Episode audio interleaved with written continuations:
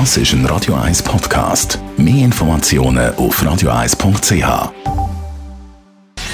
Gesundheit und Wissenschaft auf Radio 1. Unterstützt vom Kopfwehzentrum Irlande Zürich. www.kopfwww.ch ja, die Schweiz, die Schweiz ist ein Hochpreisland. Das ist ja nicht wirklich etwas Neues. Eine neue Studie zeigt jetzt aber im Städtevergleich, sogar für Reiche ist Zürich ein teures Pflaster.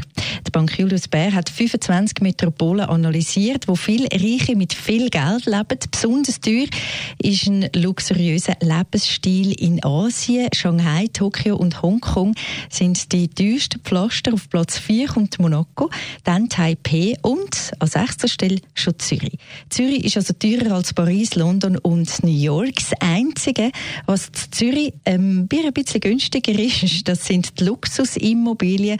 Das überrascht sogar uns Normalos. Aber in anderen Städten sind Immobilien noch viel, viel teurer als bei uns.